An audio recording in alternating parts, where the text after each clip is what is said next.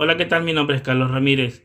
Las Fuerzas Armadas podrían aplicar uso legítimo de la fuerza en el combate al crimen organizado con nueva ley. Según militares retirados, el espíritu de la normativa da más garantía y protección a la ciudadanía y al Estado en su conjunto. Apoyo complementario a la Policía Nacional en el mantenimiento del orden público, seguridad ciudadana y combate al crimen organizado durante estado de sección será una de las circunstancias en las cuales las Fuerzas Armadas podrían aplicar el uso legítimo de la fuerza. Las posibilidades se contemplan en el, artículo 32 de la normativa que aún no es ley vigente, pues falta un pronunciamiento del Ejecutivo luego de que fuera aprobada por la Asamblea Nacional.